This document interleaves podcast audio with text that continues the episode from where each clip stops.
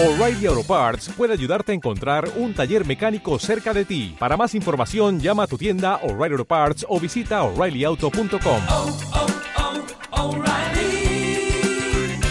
oh, Parts.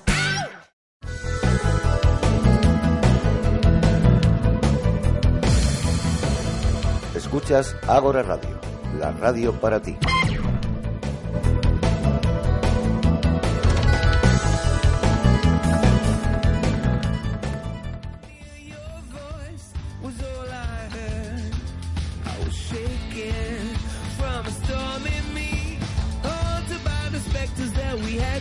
See. Yeah,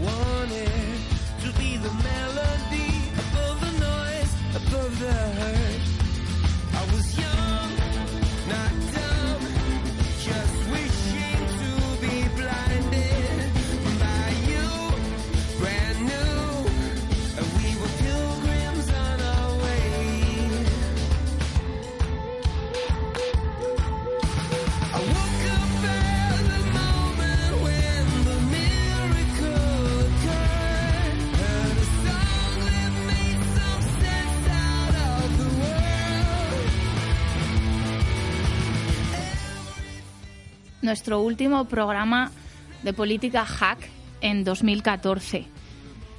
Es bueno hacer balance para tomar perspectiva. Es bueno poner las cosas en su contexto, no sacarlas excesivamente de su marco, de su porqué y de su para qué. En política, descontextualizar, sacar de su tiempo y de sus circunstancias, de su entorno y sus relaciones, a los hechos, las palabras, las consecuencias, es casi lo mismo o incluso es peor que mentir. Y si además se hace consciente e interesadamente, abusando del desconocimiento de quien nos escucha y observa, eso es manipular. Y la manipulación en política tiene unas consecuencias que difícilmente se pueden prever. El sueño de la razón produce monstruos. Es un buen momento para reflexionar y contextualizar. ¿Qué es lo que ha pasado desde 2006, por ejemplo?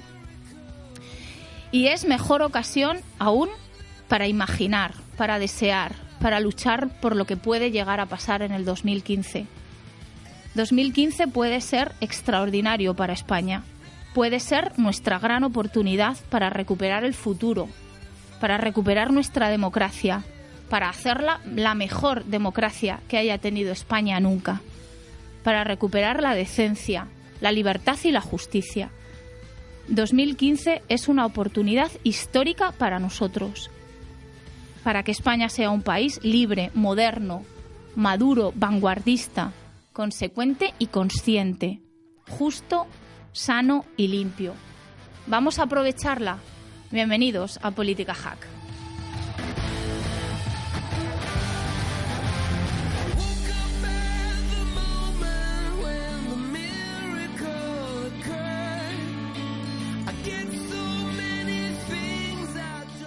Buenas noches, estamos en Política Hack. Estoy en el último programa de 2014, como he dicho, con mi compañero, amigo eh, Alberto Sotillos y colega de profesión. Buenas noches, Alberto. Feliz Navidad, Sandra. Buenas noches.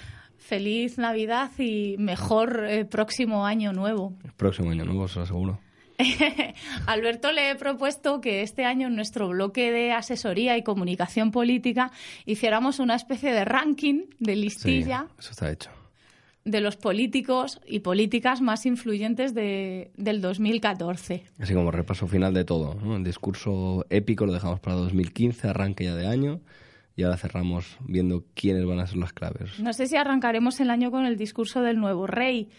Eh, o sobre todo las reacciones en las redes del discurso del nuevo rey, que fue lo mejor del año pasado. Sí, luego. El todos los discursos en Twitter son mejores que en la realidad. Divertidísimos. Alberto, ¿tienes el ranking que te he propuesto que hiciéramos sobre los políticos más influyentes de 2014? Sí, claro. Más influyentes para lo bueno y para lo malo.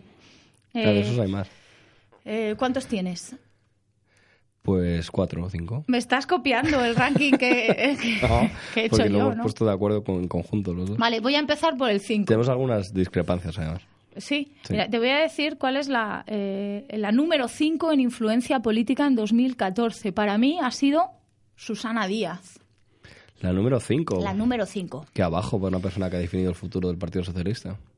Es que el Partido Socialista no define tantos futuros de nada. Ciertamente es ella la que ha decidido en 2014 lo que sea el Partido Socialista, pero el Partido Socialista no ha decidido absolutamente nada para nada que no sea el Partido pero parece que también Socialista. va a ser la que decida en 2015. O sea, quiere decir que tiene cierto, cierta relevancia política. El Partido Socialista no deja de ser más o menos tercera Oye, fuerza ¿te importa política. dejar de copiarme que me está mirando la hoja? No, segunda o tercera fuerza política, o primera, quién sabe, va a ser. Va a hacer falta un milagro, pero quién sabe, los milagros en Navidad eh, pueden darse. Bueno, esa es la 5. ¿A quién has puesto tú de 5? Pues, Sandra, yo valoro mucho tu, tu lista y eh, yo creo que hay que trabajar en ella. No, no, no, quiero decir, ¿a quién has puesto tú en el 5? No, yo, porque mi ranking es más, es más filosófico. Es decir, a mí se me da muy mal lo de puntuar del 1 al 5, del 1 al 6. Yo creo que hay nombres que, que, que tienen y han tenido influencia, otros que creo que a lo mejor dejan de tenerla y luego hay sospechas. Yo, por ejemplo, hay, hay rankings que no existen, el de gente que puede que sí exista o puede que no exista en 2015. ¿Tú tienes ese ranking? Eso lo tengo, pero para después. Claro, hay, hay nombres como Tomás Gómez. ¿Esos serán en 2015 o no ¿Quién serán es en Tomás 2015? Gómez? Ah, el del PSM, vale. Pues pero el PSM existirá en 2015. Eh, Rajoy, ¿existirá en 2015 o será Soraya? Rajoy. Hay, hay listas de sospechosos Bueno, te que no se estás, a- sabe. te estás adelantando. 2014, puesto número 4 de político, política más influyente en 2014. Yo he puesto a Esperanza Aguirre. Influye muchísimo en el partido que gobierna. De hecho, está en el epicentro de la corrupción que salpica al Sí, partido en el gobierno. Eso es influir bastante. Y sí. eso es eh, tambalear al partido que está gobernando el país. Pero entonces tienes que- eh, si del Partido Popular tienes que poner tres, porque tres personas mandan a ese Partido Popular. Cospedal, Esperanza Aguirre y Soraya. Cada una además por su aire, por su historia. Y esas están empatadas, porque cada una decide una parte del Partido Popular. Entonces, claro, ahí el ranking se te queda un poco cojo si no están los tres. Eh, no estoy segura. En el 3 va Rajoy, sin duda. Pero Rajoy no tiene ningún peso político. Eh, hombre, es el presidente del gobierno. Mm, No, Por mucho eh, que no. nos disguste. Es la persona que obtuvo más votos para presidir un gobierno, pero eso no te convierte en presidente de gobierno. Bueno. Hace falta mucho más para ser presidente de Otra gobierno. cosa es que tenga o no el poder. Es el presidente del gobierno. Otra cosa es que el poder esté en la presidencia del gobierno, Pero que sus sabemos que no. influyen o no influyen? Sus Su ausencia de decisión influye decisivamente. ya, claro, pero entonces oye, hay que fijarse en los que deciden por él. Eh, ha decidido no decidir, ha decidido dejar en Pero manos de la, de, la, de, mm, eh, de la debacle económica. Claro, pero el ranking es, tenemos que valorar lo que ha aportado comunicativamente, lo que ha aportado políticamente y lo que aporta como ser político en sí mismo. Bueno, Rajoy no tiene ni, un solo punto en esos tres espacios más que la desaparición de su existencia. aunque ha influido negativamente porque ha incluido, ha introducido un sistema comunicativo en política inédito hasta la fecha. Eh, Sí, que es la- comunicarse es por la plasma, sí. no dar ninguna respuesta cuando se le pregunta, hacer como que no existen temas de la, del calado de la dimisión de dos de sus ministros más fuertes, bueno, eh, ministros fuertes o de los ministerios más fuertes de un gobierno, como es el de Interior o como es el Ministerio de Sanidad, en pleno gobierno y que el señor ni se tambalee, vamos, ni pestañee ante dos decisiones Bueno, de ese es- calado es su- político. Es su forma de hacer política, sí. Se ha hecho un, ha, ha introducido un, un estilo comunicativo, sin duda. eh, Que es la del- ausencia de estilo comunicativo. y en el 2 tenemos, pues claro, a Artur, Artur Mas, que ha influido eh, y ha movido ficha en el tablero político eh, de toda España. Mm, No, el número dos, yo me temo que los dos puestos de arriba son para Podemos, el segundo es Carolina Descansa, por todo lo que influye sin, sin prácticamente aparecer, pero Podemos es, es ella. Es su diseño, es, es su capacidad de leer la realidad, de transcribirla, de generar de las encuestas, de lo que otro no sabe leer, ella lo lee. Yo creo que hay que tener además, eh, saber valorar quién está detrás de las cosas. Sí, Y- pero eso lo sabes tú, Alberto. Claro, pero estamos a, pero El por común eso de esto- los mortales, Pero por eso esto es política la gente hack que no y estamos- analizamos lo Con- que no estamos tan bien informados como tú, lo que, lo que ha tenido en jaque a la, de- a la opinión pública durante muchísimos meses y lo seguirá teniendo es el tema. Pero entonces me quedo con, con Junqueras, con Oriol Junqueras. nos quedamos ahí con, desde luego el tema catalán ha tenido un peso y va a seguir teniendo importante. Pero entonces cojamos a los interlocutores de verdad, Junqueras y, y en el Partido Popular no sé quién es el interlocutor, la ausencia de interlocutor probablemente. Eh, bueno, el, el hecho es que el tema catalán nos queda en el segundo lugar. Eh, En eso por lo menos estamos de No, acuerdo. si tú le dices ok, es eso. Venga, sí. El puesto número uno es obviamente para Pablo Iglesias, que ha sido el político que ha girado el tablero político eh, en 2014 sin previsión ninguna, sin capacidad de reacción por el resto de los contendientes que se han quedado caos y sin capacidad de reacción ante la aparición y la irrupción de política. eh, como Podemos en el tablero de juego y de su líder, obviamente Pablo Iglesias. Otra gran duda para 2015. Eh, otra gran Otra duda gran para- duda para es- 2015. Hombre, no somos futurólogos, pero, pero podemos, eh, podemos echar un, un ojo por el futuro, a ver, eh, y, y desde luego creo que uno de los políticos más influyentes en 2015 volverá a ser Pablo Iglesias. Y oye, ¿y Carmona? Que a lo mejor pasa a ser alcalde de, de la ciudad de Madrid después de años gobernado por Bueno, la un poco de humor no está mal, así a final Hombre, de año. la- esa- si hay un cambio político en la capital de España es relevante en 2015. Carmona. Bueno, todo, todo- el- en- encuesta, encuestolarmente es posible. Vamos a hacer que Alberto Sotillo se ha bebido y por eso se lo...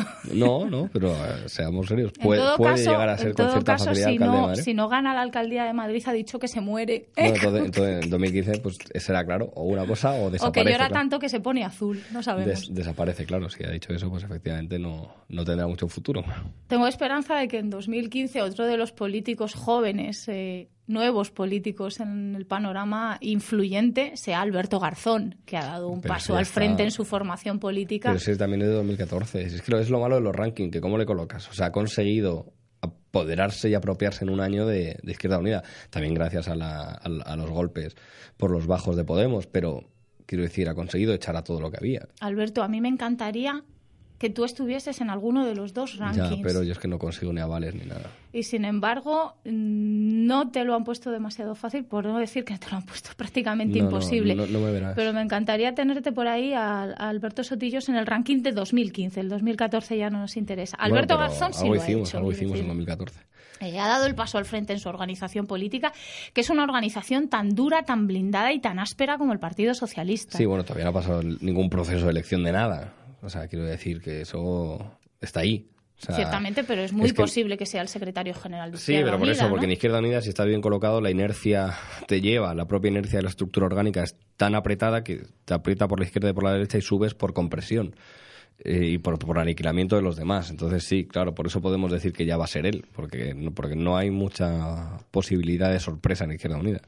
Eh, bueno, eh, nunca se sabe. He dejado el quinto lugar para algún político desconocido que salte en 2015 y que nos, eh, pues de eso, en la sorpresa del año, de decir, ostras, político o política. Bueno, Albert Rivera está ahí. Albert Rivera va a dar mucho que hablar, claro que sí, porque además lo hace muy bien comunicativamente y porque está colocado en un sitio difícil, pero que ha sabido No, hacerse hueco. Si, termina de fagocitar a UPyD, que es bastante probable, va a ser una fuerza llave, que, va de- de- que puede ser más llave incluso que el PSOE, para determinar si gobiernan unos u otros. Es que, eh, el PSC, bueno, No, el pues, PSC es eh, como el Partido Popular de Cataluña, son una- un, un matiz de lo que alguna vez fueron. Y en el puesto número 3 de políticos influyentes para 2015 preveo a Susana Díaz, que nos va a dar momentos espléndidos de espectáculo político. El PSOE va a estar divertido en 2015. Todo va a depender de las municipales. El, el panorama de España va Ah, a pues sí cambiar. va a depender de las municipales y de que gane Carmona No, de las municipales y de las autonómicas, amplío. Y, y ahí es una pena, porque ahí, Podemos no va a influir lo suficiente. Por- Primero porque, lógicamente, ha pedido que las que se presenten con su nombre no tengan, no, no les deje presentarse, pero va a permitir todavía un auge de los dos principales partidos tradicionales que luego las generales no lo van a tener. Entonces puede ser el sostenimiento suficiente. Mira, en Cataluña no creo que accedan a municipales ni autonómicas ninguno de los partidos tradicionales. Ahí están las últimas no, encuestas. pero, pero ahí tiene su propia casta. Eh, No Madrid, hay ningún problema. Madrid tiene mm, importantes posibilidades Izquierda Unida. Sí, en la sí, comunidad sí, de lugar a Madrid y no sabemos en la alcaldía si ganemos Madrid hará un buen papel o no. No Claro, sabemos aún. Fíjate, Podemos considerar que la mejor forma de llegar a las generales fuerte es no quemándose con las municipales, porque no puede hacer listas, bla, bla, bla, bla. Pero tiene un gran riesgo, que es que precisamente las municipales y las autonómicas, un Podemos fuerte aniquilaría las posibilidades de las generales de los dos grandes partidos porque les quemaría. Han valorado que no tienen infraestructura lo suficientemente Claro. capaz para. Pero esa sería la guerra con la que Podemos definitivamente podría cambiar el tablero completo.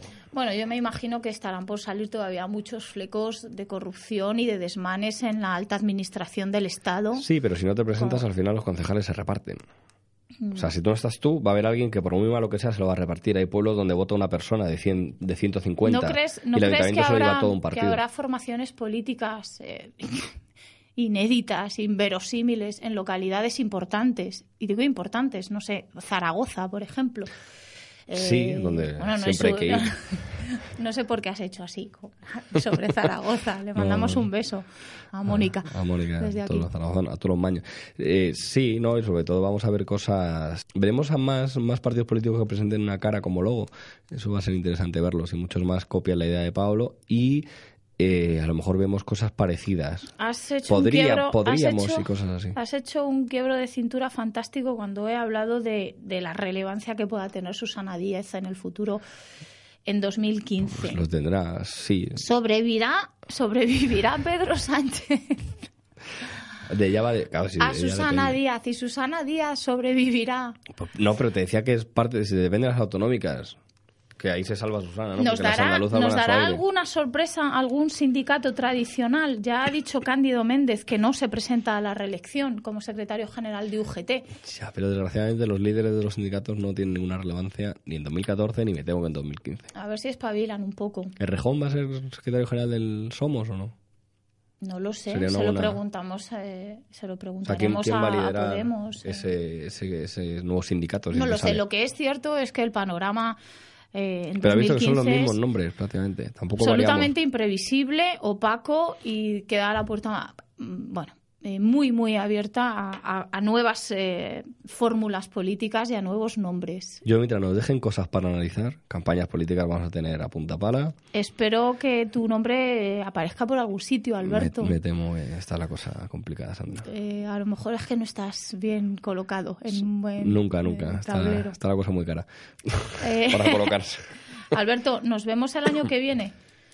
Que Eso, el pases que unas muy buenas vacaciones No te quiero ver más. Y no me quieres. Ya está, pues me no. tendrás que ver qué le vamos a hacer, por lo menos escuchar. Y nos vemos en 2015. Eso está hecho. ¿De acuerdo? Seguimos en Política Hack. Vamos a seguir hablando de asesoría política y luego vamos a hablar de periodismo y de su responsabilidad en el panorama político.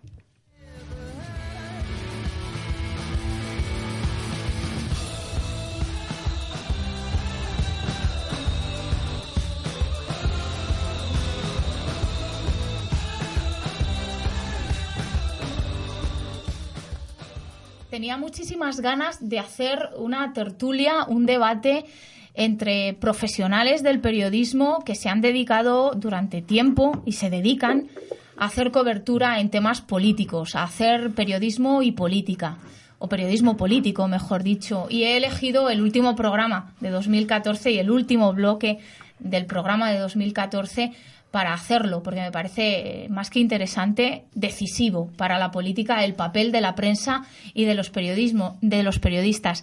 Nos acompaña en esta mesa eh, Higinio Mosteiro, quería decirlo bien, director de política local, que es un medio digital. Eh, buenas noches, Higinio. Hola, buenas noches, Sandra. Muchas gracias por invitarme. Muchas gracias y bienvenido a Política Hack. Tenemos también al teléfono a Armando Soto, periodista de televisión. Buenas noches, Armando. Hola, buenas noches, Sandra. Gracias por la invitación también. Gracias, otro periodismo, periodista dedicado a la política, tema espinoso, más en estos tiempos. Y por último, aquí en el estudio me acompaña Vicente Mateos, que es periodista de radio, que lleva más de 20 años haciendo información política. Además, Vicente es el director de nuestro programa, de nuestro proyecto Agora Radio. Buenas noches, Vicente. Buenas noches, Sandra, Higinio, Armando. Buenas noches a todos y venga, entremos en materia. Responsabilidad, responsabilidad de la prensa y además responsabilidad individual de los profesionales de la prensa en la política. Es que es decisiva al final eh, el papel y la acción de los periodistas en, en nuestra democracia y en nuestra política. Higinio, eh, ¿tenéis de verdad esa responsabilidad y ese sentimiento o se está exonerando o, malinterpre- o malinterpretando? Hombre, yo creo que, que sí, que la responsabilidad ha existido siempre y sigue existiendo. Y además, ahora que termina precisamente este año 2014, pues se ha visto como, como muchos medios de comunicación han sido responsables, pero responsables desde la parte positiva, pues de que los ciudadanos conozcan muchas cosas de las que están haciendo nuestros políticos y de otra de otra manera no se sabría, ¿sabes? Bueno, aunque esto a veces se produzca por filtraciones, eh, recuerdo ahora, pues quizá eh, uno de los últimos casos que se produjeron este año, que fueron los los famosos viajes de, de Monago, que sacó el diario público, ¿no? La versión digital del diario y que bueno, que al final eh, la responsabilidad del periodista, de- en este caso de una de una compañera, De una compañera, sí. Sí, muy muy bien hecho de sacarlo, pero bueno, parece que los políticos pues no siempre aceptan esta responsabilidad y al final cargan contra co- cargan contra la profesión, ¿no? Y contra digamos la, la honestidad de- del periodista que bueno, pues muchas veces tiene derecho a equivocarse. Yo creo que este no era el caso, sino que, que bueno, que ha sido un trabajo envidiable, ¿no? Desde el punto de vista profesional. Y, y bueno, y, se ha visto en muchos casos, ¿no? A veces eh, la justicia va por detrás, muchas veces de, de lo que va, de lo que van sacando, de lo que va sacando la prensa o sacamos los periodistas, y al, y al final, bueno, pues se, se- es un granito el importante papel ¿no? de, de control que, que deberían de tener todos los profesionales del periodismo que se dedican a la política de nuestros políticos. Sin lugar a dudas, Armando, como decía Higinio, eh, hay una responsabilidad y la prensa ha hecho bien, ha hecho bien sus, eh, sus deberes de control del poder, como por ejemplo en el caso de, de, de destapar el tema de los viajes, por ejemplo, de Monago, y en otros y en otras ocasiones también lo ha hecho. Sin embargo, la prensa en ocasiones escudada y amparada eh, con sus grandes medios de comunicación, hace todo lo contrario, que es cubrir y tapar vergüenzas a la política. Eso ha pasado, Armando.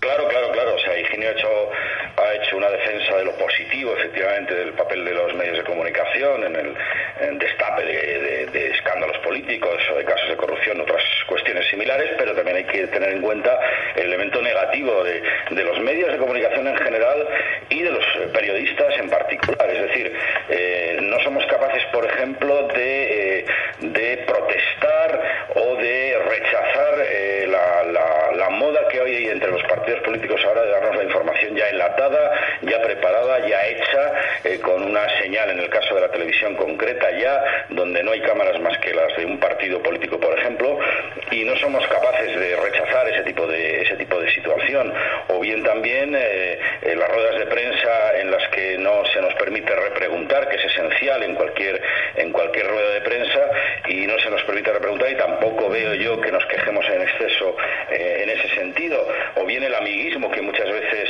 es inevitable en la relación entre el periodista y el político, o bien por ideología, o bien por amistad personal, y que muchas veces pues nos condiciona a la hora de hacer o de elaborar información eh, sobre ese político en concreto. Es decir, que efectivamente hay muchos elementos positivos en el juego para el periodístico, en el juego de los periodistas respecto a los políticos, pero también creo yo que hay elementos claramente negativos.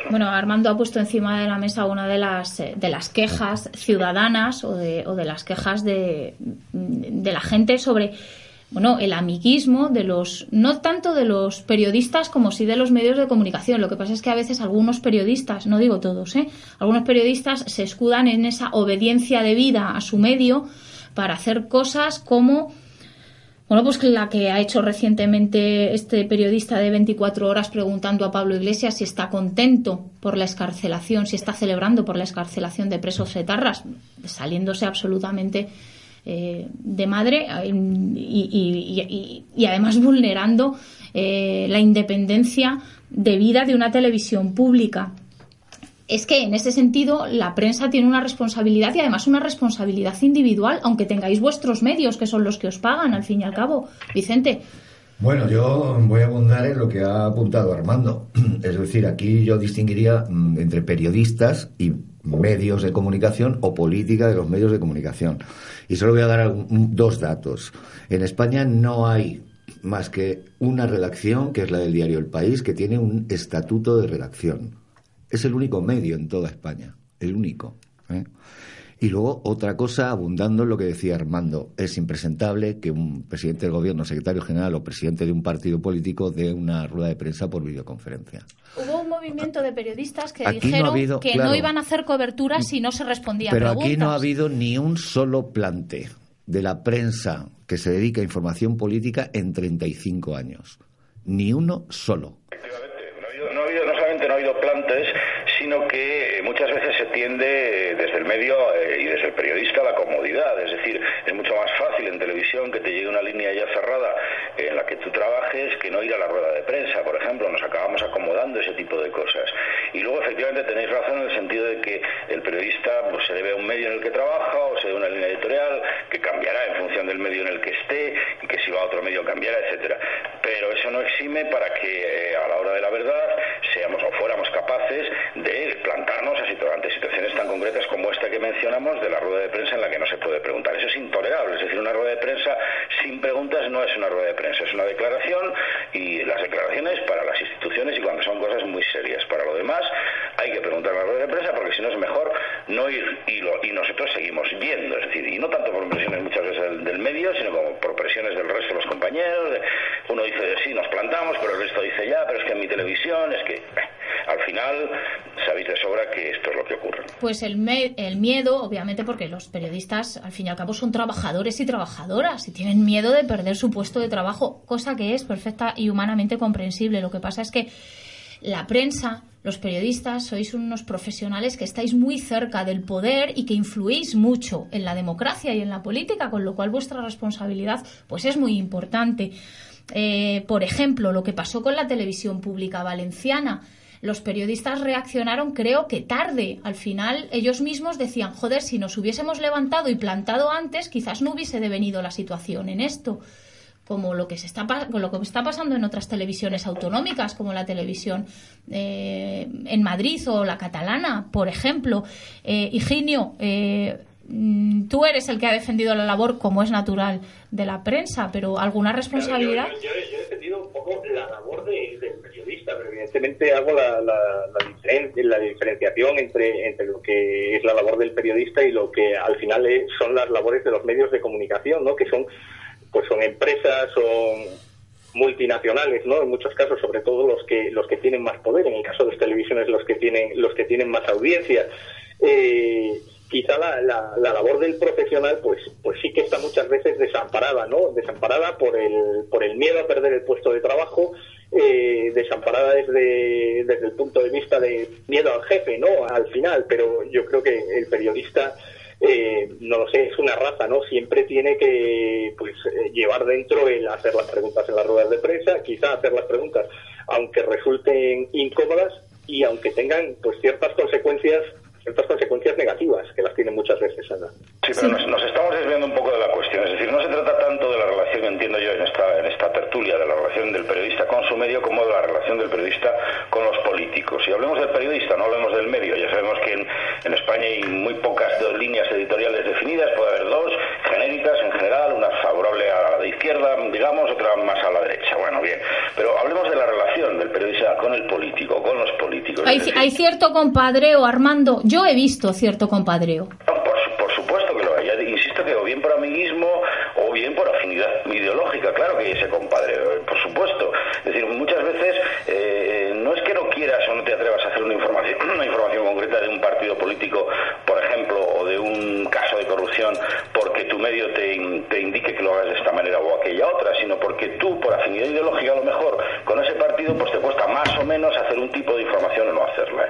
Ese, ese tipo de vinculación que viene desde la transición, sobre todo, y que la transición fue especialmente intensa políticos, como Vicente, por ejemplo, Vicente no te conozco y no lo sé, pero Vicente sin duda recuerda que había una connivencia excesiva, exagerada, que trajo problemas. Vicente está sintiendo con la cabeza A- eh, eh, Armando como no lo ves te lo digo Claro que se acordará igual que yo, porque vivimos esa época como profesionales ya y lo recordamos perfectamente. En fin, no sé, con chaveos que había entre periodistas en, en el Congreso, por ejemplo, entre periodistas eh, y, y políticos, ¿no? Y, y bueno, y eso, ese tipo de cosas, pues eh, de alguna manera todavía se mantienen y se mantiene esa relación viciada entre periodistas y, y, y políticos que conduce muchas veces a hacer un tipo de información, pues un tanto sesgada, pero no tanto porque el medio te lo exija así, sino porque tú eres coleguita del político, Es del decir- concejal o del alcalde, etcétera. Es decir, que Armando asume cierta parte de responsabilidad individual del periodista y no solo echando balones fuera al medio. Vicente estaba sintiendo y estaba diciendo que sí y tomando muchas notas al respecto. No, bueno, a mí me gustaría dar solamente algunos datos. El tema aquí es que la carne de periodista está muy barata. Voy a dar un dato nada más. En el año 2000 había en España 54.000 puestos de trabajo para periodistas en general, en medios, gabinetes de prensa, etcétera, etcétera. Hoy no llegan a 30.000.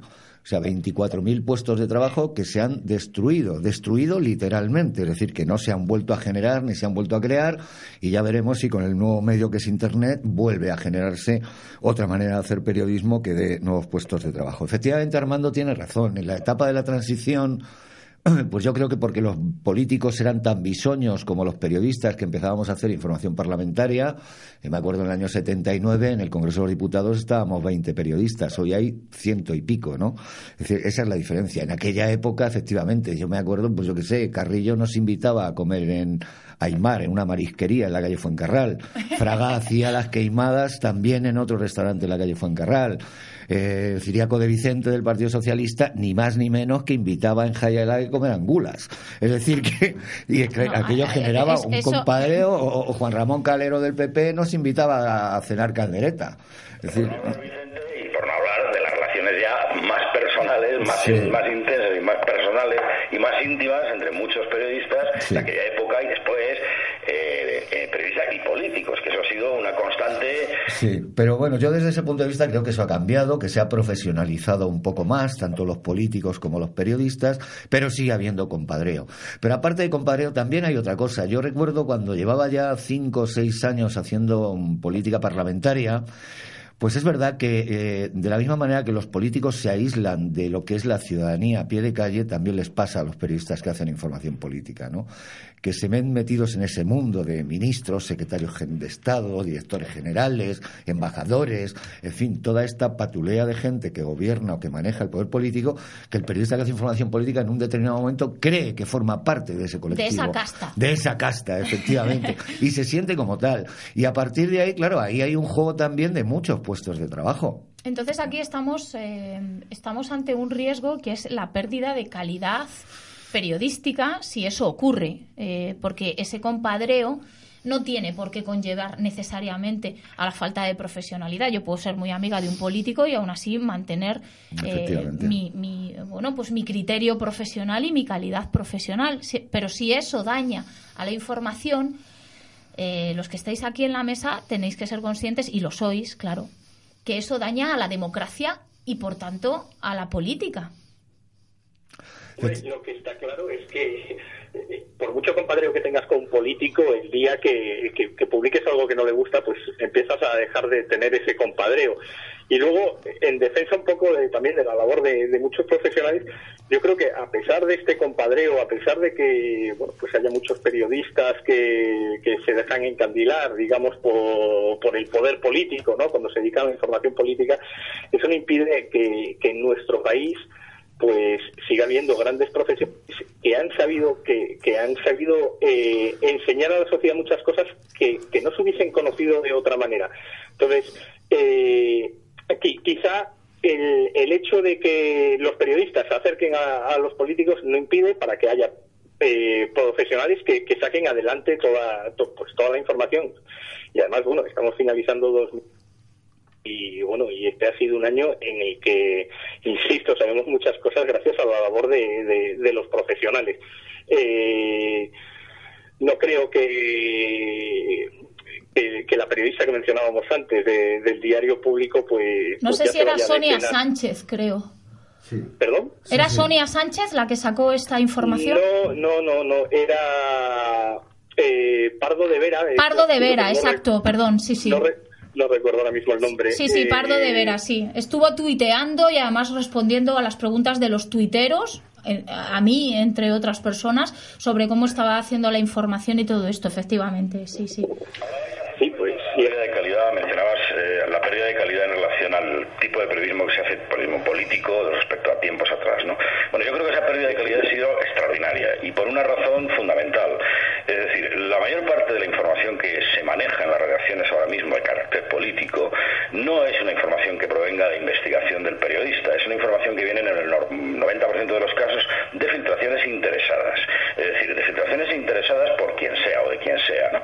Eh, me- puedo remitir, por ejemplo, al caso de Rejón de Podemos, ¿no? Es evidente que el caso de Rejón que es una tontería, no surge porque, porque hay alguien que haya investigado ese asunto, sino porque alguien interesado en filtrarlo lo ha hecho. Es decir, el periodismo de investigación en ese sentido y en el área de periodismo político con más, con más virulencia es prácticamente desaparecido, está casi refugiado en los digitales y poco más. En las redacciones de periodismo de investigación político, muy poquito, ¿eh? muy poco y todo viene, o casi todo, de filtraciones, insisto, interesadas. Estoy, estoy de acuerdo con Es decir, que mm, esa, eso del periodismo de investigación, pues hay que ponerlo un poquito en cuarentena porque aquí se hace muy poquito y se ha hecho muy poquito históricamente, ¿no? Aquí había un señor que se llamaba Ricardo Portavales, que fue el primer eh, chota, por decirlo de alguna manera, que permitió hacer la operación Nécora a Baltasar Garzón y que se convirtió en el primer protegido de la policía española y ese señor vendía informaciones a los medios las vendía. Informaciones que le filtraban guardias civiles, policías, escoltas y luego se vendían como gran periodismo de investigación. Portadas en el diario El Mundo con informaciones compradas a Ricardo Portavales. ¿no? Eso ha sido un hecho. Aquí Pero que no nos estén escuchando esos narcos. Bueno. No quiero poner en riesgo a Pero nadie. era así, aquí. no, no, no era información de narcos. En concreto, la información que publicó el diario El Mundo sobre las escuchas que había hecho el CNI a un montón de teléfonos, incluido el del Rey, eso fue una información comprada al señor Ricardo Portavales por 80 millones de pesetas. Bueno, Puedo ser más esta- concreto, esta ¿no? es- es una declaración de peso. Claro, no, es decir, la información, el, el periodismo de calidad y de investigación en España se ha hecho muy poco y no precisamente los periodistas de información política. Vaya Lo por han hecho delante- otros periodistas. Vaya por delante el reconocimiento de la labor periodística y de su importancia y de la importancia relevante y decisiva que ha tenido para el, para el funcionamiento de la democracia en España. Es que sin prensa libre y sin prensa de calidad no hay democracia. Eso, eso es así. Pero por otro lado, y como bien estáis diciendo los tres, eh, del mismo modo que afecta para bien a la política, afecta para muy mal. El caso de Rejón, por ejemplo, es una filtración y aparte rozando lo ridículo por lo absurdo del tema, pero el tema de Tania Sánchez en Madrid, por ejemplo, y filtraciones muchísimo más graves que yo Pero preveo voy- pero- vendrán en ya, 2015. Pero te voy a poner un ejemplo, Sandra. Es decir, cuando se destapa la trama Gürtel por un concejal del ayuntamiento de Majadahonda, Sí. que se destapa ahí. Sí, sí, sí. este señor graba unas cintas magnetofónicas, las lleva a varios medios de comunicación y no le hacen ni caso. Es hasta que se pone en manos de un abogado que va a los tribunales cuando el caso Gürtel se destapa. Es decir, que en el periodismo de información política se va en general a la información que llamamos de carril. Y la información de carril es... ¿Qué es la información de La carrera? información de carril es que tú sabes que hay eh, un congreso de martes a jueves, que de martes a jueves se van a votar una serie determinada de cosas, eh, que va a haber unas X ruedas de prensa a la semana y que hay un tema genérico que hay que seguir. Y Muy está. dirigida, ¿no? Muy dirigida, muy dirigida, totalmente dirigida. Todo esto que dice Higinio, que es verdad, yo no quiero anular aquí el papel del periodismo, que es fundamental, y de los periodistas, que es fundamental, pero esos descubrimientos de los casos de corrupción, etcétera, etcétera, etcétera, no vienen del mundo del periodismo político, de los periodistas políticos. Viene de los periodistas de tribunales o de los periodistas de sociedad o de otros ámbitos de una redacción. Tú has defendido, Vicente, Y voy a poner otro ejemplo. Sí, Ahora sí. mismo hay una señorita comentarista en una emisora de radio muy importante todas las mañanas que ha sido la que ha llevado la campaña de uno de los candidatos del Partido Socialista que no ganó y que ahora está haciendo comentarios dando cera todos los días Esther Palomera. al- Esther Palomera Vale, por dando nombres, cera todos los días al nuevo secretario general del Partido Socialista que se la merecerá o no pero hombre pero hombre el caso Nos. Bien, Sí. el caso Nos, eh, no, el caso Nos no surgió en el mundo, no surgió en el mundo. El caso Nos de una conversación casual en el Congreso entre un periodista de un periódico digital que se llama José Luis Lobo, que publicó una primera información en ese periódico digital en relación al caso Nos, donde ya se implicaba Urdangarín y donde se empezaba a implicar también a la infanta Cristina. Bien, el mundo recoge esa información sin siquiera saber que había aparecido en el digital, la recoge por una infiltración de investigación ya hecha prácticamente, la investigación se la dan prácticamente al mundo, los papeles, documentos, de todo, por alguien, no sabemos muy bien por qué, al que le interesaba que eso saliera en ese momento. El digital hizo la investigación, se llevó, se puso las medallas el mundo y, y no fue hasta después cuando los jueces, cuando el juez en Mallorca empezó a investigar. Es decir, que también en este caso, el caso Nos, como el caso Gürtel que mencionaba Vicente, hay que tener muchito, o sea, hay que, hay que, hay que ser muy cuidadoso a la hora de pensar que realmente eso es producto de una investigación seria de un periodista o de un grupo de periodistas, como se ha ocurrido en el pasado, no mucho, como decía Vicente, pero ha ocurrido de lo que está pasando ahora, ¿vale? Eh, os voy a hacer una pregunta Eh, no sé si sois partidarios o no. Supongo que Higinio sí, porque eh, es director de un medio digital. Eh, nosotros aquí estamos en una radio digital. Eh, no es eh, la comunicación digital una oportunidad. Este 2.0 no puede ser una oportunidad para que la prensa política, la información política, filtre, haga información política de mayor calidad, con mayores controles. Eh, no lo sé, ¿cómo lo veis? O a lo mejor se desata el intrusismo. Higinio, tú que diriges un, digital. Pues mira, yo, creo que la, la, la, la prensa tiene desde luego una gran oportunidad ¿no? con, el, con el mundo digital y, y sobre todo los periodistas. O sea, cuando hablamos de, un medio digital, pues por el- como el nuestro, por ejemplo, que, que está hecho por periodistas, que los propios periodistas somos los, los propietarios de nuestro medio, eh, algún periodista evidentemente la pues eh, la, objeti- la objetividad pues siempre eh, en el fondo es algo algo que va que va con la persona no o sea que te puedes equivocar no te puedes equivocar. Eh, pero lo que está claro es que es que quitas de en medio otros intereses no pues quizá, eh, contrapones, digamos, eh, los intereses profesionales frente a, lo- a los empresariales, ¿no? Y, si realmente el que hace el medio digital es un periodista, pues, pues yo creo que, sale ganando un poco la libertad de prensa. Entonces, eh, en ese aspecto, pues yo creo que el mundo digital no, bueno, vosotros tenéis una radio digital, eh, abre un poco la- las puertas otra vez a- al periodismo y quita de en medio a pues a la grande a, a otros intereses, ¿no? Quita un poco de, de en medio. Nosotros nos dedicamos sobre todo pues, a la información municipal, ¿no? Y regional de la Comunidad de Madrid. Eh, esta- en esta profesión, eh, los periódicos locales de, de la mayor parte de los municipios, los periódicos que están en, eh, en papel, pertenecen a constructoras que tenían intereses inmobiliarios en los municipios. Jolín. En nuestro caso, eso menos queda fuera. Sí, bueno, hay, hay, hay, hay medios de comunicación pues, pues que reciben eh, mucho dinero de muchos municipios y lo que lo Claro. que lo que está en juego no es no es la publicidad para los medios de comunicación ni la información municipal, no, lo que está en juego son intereses inmobiliarios.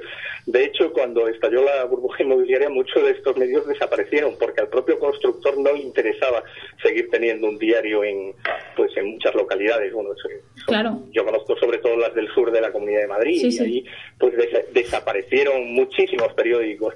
Eh, en un municipio, por ejemplo, como Navalcarnero, pues hablando con, con gente del ayuntamiento, eh, pues me comentaron que hace cuatro o cinco años llegaban al municipio pues cinco periódicos gratuitos. Hoy en día no hay no hay ninguno. Bueno, solo hay uno que sale de vez en cuando cuando al alcalde le interesa, paga un número para que hablen de él y reparten el periódico por todos los buzones. Bueno, pero eso, eso no es prensa, eso es propaganda política. Sí, pero, pero, pero antes, pero muchos periodistas tenían tenían que vamos, someterse, por así decirlo, para encontrar Ah. un puesto de trabajo, encontraban trabajo en, en estos medios de comunicación. Hoy en día no es necesario. Hoy en día un grupo de periodistas puede montar un medio de comunicación y salir adelante, pues, quien haga información municipal, información regional o lo que quiera. Sí, que brinda una ventana de oportunidad para la profesión y para los profesionales.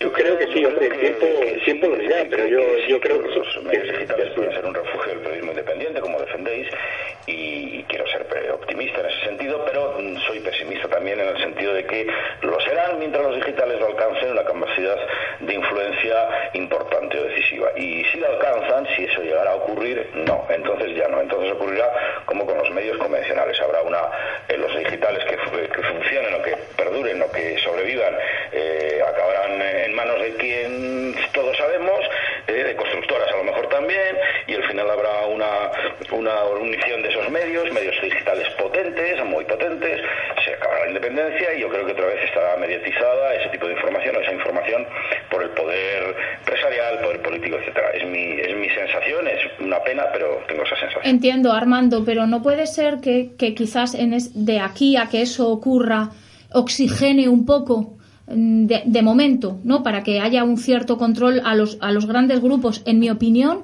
creo que la credibilidad del espectador, del oyente, del que consume información, se ha derivado hacia lo digital. Yo por lo menos me creo más lo que dice lo digital que lo que dicen las grandes pantallas y los grandes platos de televisión. Y los grandes titulares del país o del mundo. Hombre, es que, es que de esos medios no te creas nada. Eh, eh, no hay que ser, no hay que ser un cínico, es mejor no creerse nada. Evidentemente, es donde se ofrece una información más menos sesgada, más independiente, más objetiva, etcétera. Lo que pasa, lo que ocurre es que si, si crecen lo suficiente como para que los poderes realmente tengan interés en controlarlos, lo harán y cuando lo hagan se acabó. Vicente. Bueno, yo voy a dar un término medio entre Girio y Armando.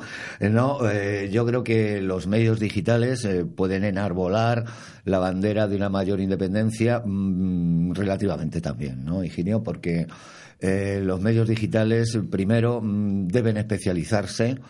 La única experiencia en Europa que funciona de medio digital que puede sostenerse es el Mediaplan francés, que tiene, mm, me parece que son eh, 50.000 suscriptores que pagan 9 euros al mes y que hace eh, información específica de carácter político, solo información política y hace periodismo de calidad. Y en esto quería insistir, ¿qué narices es esto del periodismo de calidad?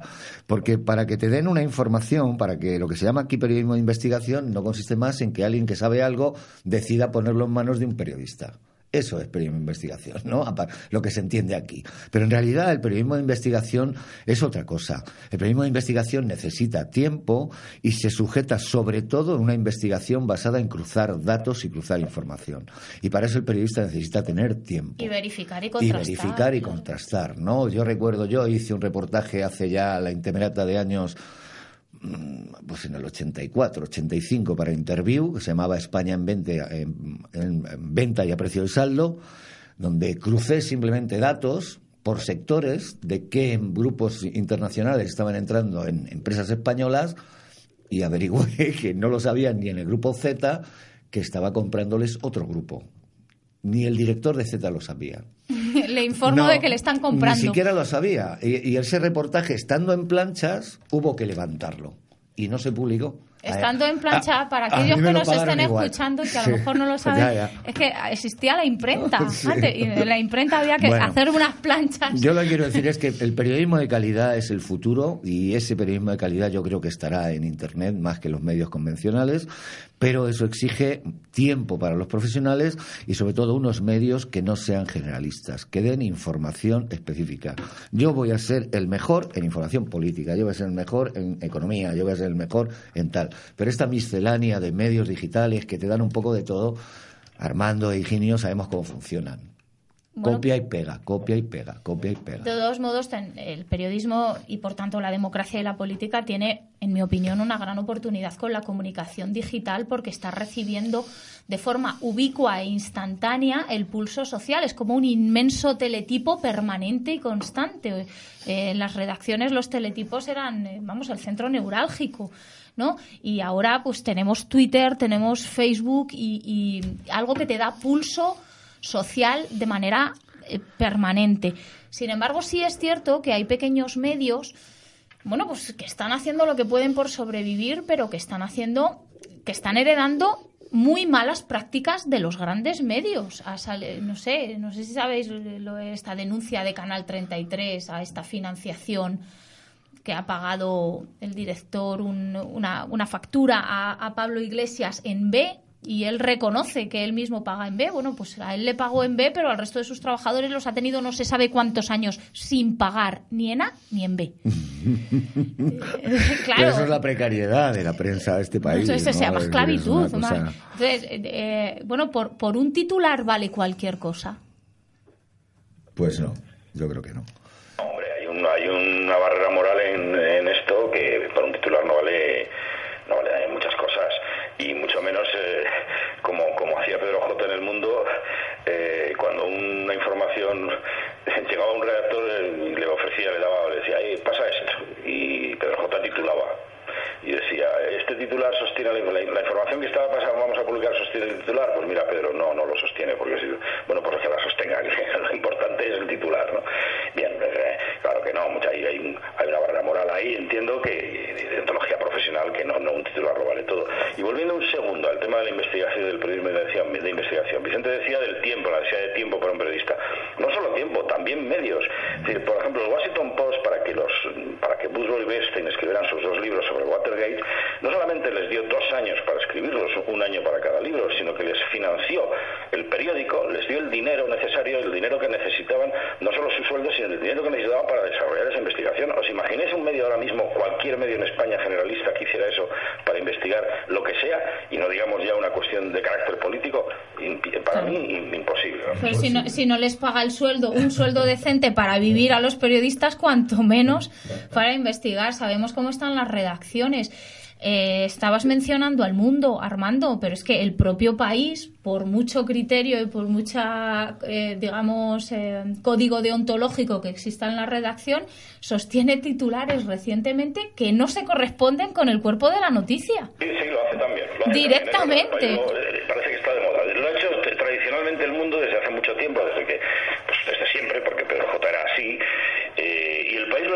últimamente también, eso, eso lo he observado Sí, también. sí, la última encuesta eh, da un resultado y el titular contradice el resultado de la encuesta. Hay que leer la encuesta para saber que no es cierto lo que dice el titular, pero bueno, claro, el periódico de mayor tirada, bueno, pues habría que exigir cierta responsabilidad. Los periodistas ahí no creo que puedan hacer gran cosa en, en un monstruo como es el Grupo Prisa y, el país, pero, pero alguien tendría que responsabilizarse de eso. Eh, nos quedan cinco minutos. Me gustaría que me hicierais una valoración sobre lo que va a pasar en 2015, que es un año políticamente tremendamente intenso, va a ser trepidante y desde luego muy poco previsible, con lo cual os estoy pidiendo algo dificilísimo. ¿Qué va a pasar con respecto a los, a los medios, a la prensa, en todo lo que se nos viene encima políticamente en 2015? Higinio, ¿cómo lo ves?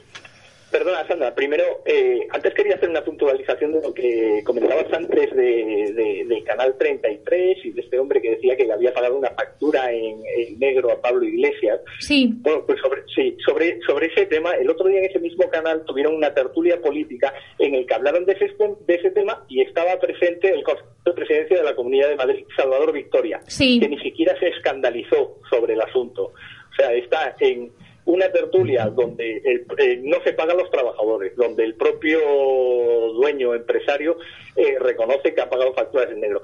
Pero bueno, a nadie, a nadie le importaba absolutamente nada. Y sobre esto me gustaría hacer una defensa sobre, sobre unos profesionales de un grupo que a mucha gente gusta, ¿no? Porque, bueno, pues porque el empresario es de extrema derecha, que es el Grupo Intereconomía, que llevan trabajando con cuando les deben siete y ocho nóminas, ¿sabes? Si son profesionales, son compañeros compañeros nuestros y bueno, pues que por, por, por una falta de control, digamos, o de, de- del gobierno, de quien sea, de la inspección de trabajo, pues se permite que un grupo como este haya llegado a tener mil trabajadores a los que les adeudaba, adeudaba seis meses de nómina y seguía contratando. Bueno, pues desde Eh, aquí lo decimos. Muchas gracias, Higinio. Eh, solidaridad a los trabajadores de Intereconomía que llevan no sé cuántos meses sin cobrar, o que por lo menos han estado, no sabemos cuántos meses sin cobrar. han estado, luego despedían a, a trabajadores a los que lo- no se les indemnizaba, eh, se les mandaba a, pues a, al Fogasa, juicios en, en los que la, no se presentaba, eh, condenas eh, con ejecución de la condena para que les paguen, pero seguían sin pagar. Y bueno, esa es la situación de, de muchos antiguos trabajadores de Intereconomía. Ahora mismo también hay trabajadores a los que se, se les adeuda más de seis meses en, esa cadena. Y desde aquí me y siguen trabajando eh, pues desde aquí me gustaría pues, por lo menos tener un homenaje ¿no? a, Claro, claro. a compañeros de profesión que viven, que viven esa situación. En lo que me preguntaba sobre, sobre el futuro en 2015, pues sí, evidentemente es un año, un año de elecciones y en el que me imagino que se dividirán más los medios, ¿no? Se notará sobre todo en el periodismo político, quienes son de izquierda, quienes son de derecha o quienes intentan ser independientes. No creo, no creo que, que pase mucho más que Se radicalizarán las posturas o se polarizarán más, quizás. Sí, sí, yo creo que sí, que eso, eso, eso pasará. Bueno, pues entonces a ver si los digitales nos dais una información más veraz. Armando, ¿tú cómo, cómo consideras que se va a enfrentar la prensa a este año político tan intenso que viene? Bueno, tenemos, tenemos las locales y autonómicas en mayo, van a ser clave, obviamente. Es previsible la gran erupción de Podemos eh, y el fin del bipartidismo. Es previsible el hundimiento de las formaciones pequeñas, de Izquierda Unida, de UPyD. Tengo mis dudas con Ciudadanos. Creo que el PSOE saldrá fortalecido, eh, a, pesar de que parezca ahora que no. Yo creo que le conviene terreno a un Partido Popular que va a sufrir muchísimo el desgaste del gobierno, que se mantendrá gracias a su voto cautivo. Y esto es lo que a la política se refiere en, en líneas muy generales. ¿no? Y en lo que a los medios, pues coincido con Higinio. Yo creo que va a haber una cierta polariz- polari- polarización porque también va a haber una cierta polarización en la sociedad española, ¿no? Pero las izquierdas y derechas van a estar más marcadas y lógicamente los medios tenderán hacia un sitio o hacia otro. Y yo m- no me siento muy optimista tampoco en relación a lo que pueda ser el futuro de la independencia del periodismo, de la objetividad del periodismo, que ya está muy tocada y que puede estarlo más eh, eh, todavía en los próximos meses, año o años. Vaya, vaya, qué lástima. A ver, Vicente, estás un poco más optimista que Armando. No, no estoy mucho más. Eh, básicamente coincido con él. Es un año electoral, pero yo sí voy a marcar dos cosas que creo que van a pasar. Es decir, eh, tanto el diario El, País como dinos, el diario. Sandro Rey. No, no, El País, el ABC y probablemente El Mundo también. Vamos a ver una campaña muy intensa para forzar al PSOE a esa nebulosa de acuerdo a la alemana entre PP y PSOE ante el La gran coalición. la gran coalición ante el miedo a Podemos. Y ahí los medios grandes, País, El Mundo y ABC, que ya no es tan grande, pero tiene mucha prosapia en la derecha, van a, vamos a ver infinidad de artículos en favor de esa línea y presionando al Partido Socialista por ahí. Pues yo se lo agradezco. Vamos a ver, vamos a ver también mucha, mucha, mucha presión sobre Podemos, mucha por parte de los medios de Mucha y comunicación. sucia presión sí, sobre sí, Podemos, sobre todo ¿no? por parte de los medios de la derecha. Vamos a ver mucha presión sobre ellos. Y luego no olvidemos Está muy bien que la prensa ejerza presión sobre Sí, la política, sí, sí. pero pero una presión limpia Sí, sí, no, pero y si eso- saneada. claro, claro, si eso está muy bien. Es decir, lo de Rejón será mejor, será una tontería o no lo será.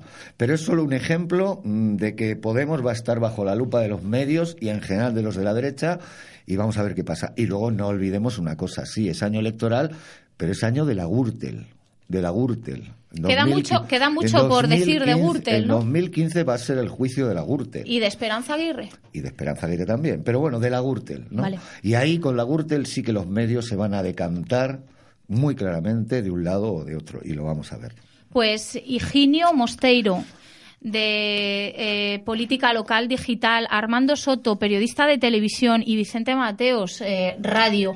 Ahora radio. Muchas gracias. El año que viene me gustaría contar con vosotros en alguna otra tertulia sobre periodismo y política porque va a ser un matrimonio indestructible la política y el periodismo en nuestro país que tiene una oportunidad de oro para salir adelante o para, o para seguir eh, enquistándonos en esta situación en la que estamos. Muchas gracias a los tres, Higinio, Armando, Vicente. Pues gracias, Muchas a ti, Os espero, os deseo un feliz año 2015 y a Política Hack se despide hasta el año que viene. Muchísimas gracias, Alberto Sotillos, compañero, ya no de partido, pero sí compañero socialista, por saber encajar como nadie los golpes y por acompañarme en Política Hack, por enseñarme que hay que hacer lo que hay que hacer con lo que hay. Muchísimas gracias a Vicente Mateos por impulsar este proyecto de Agora Radio. Gracias a Rocío Torres en el control, que trabaja un montón de bien y nos ayuda muchísimo.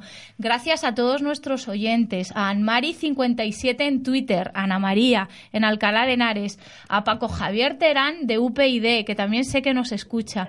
Muchísimas gracias a Izquierda Unida, Partido Socialista, UPyD y muchas gracias a Podemos, que son contertulios que habitualmente están en política hack. No puedo darle las gracias al Partido Popular porque nos ha dejado colgados en varias ocasiones y sin explicación y en el último momento. Muchísimas gracias al 2015 porque yo estoy segura de que este va a ser el año de la gente decente. Muchísimas gracias Política Hack hasta el año que viene.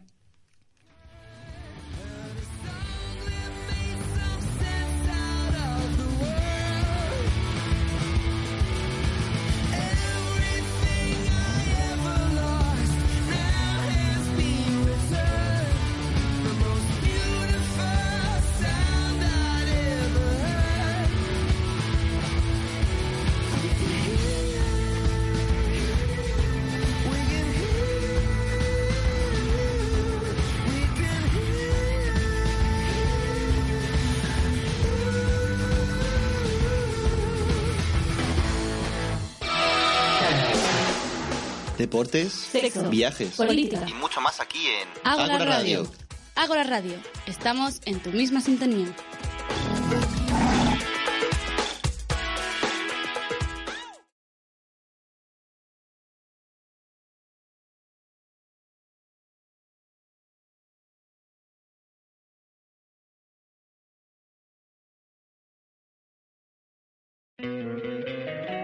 encantaría tener 100 dólares extra en tu bolsillo? Haz que un experto bilingüe de TurboTax declare tus impuestos para el 31 de marzo y obtén 100 dólares de vuelta al instante. Porque no importa cuáles hayan sido tus logros del año pasado, TurboTax hace que cuenten. Obtén 100 dólares de vuelta y tus impuestos con 100% de precisión. Solo con Intuit TurboTax. Debes declarar para el 31 de marzo. Crédito solo aplicable al costo de la presentación federal con TurboTax Full Service. Oferta sujeta a cambios o cancelación en cualquier momento.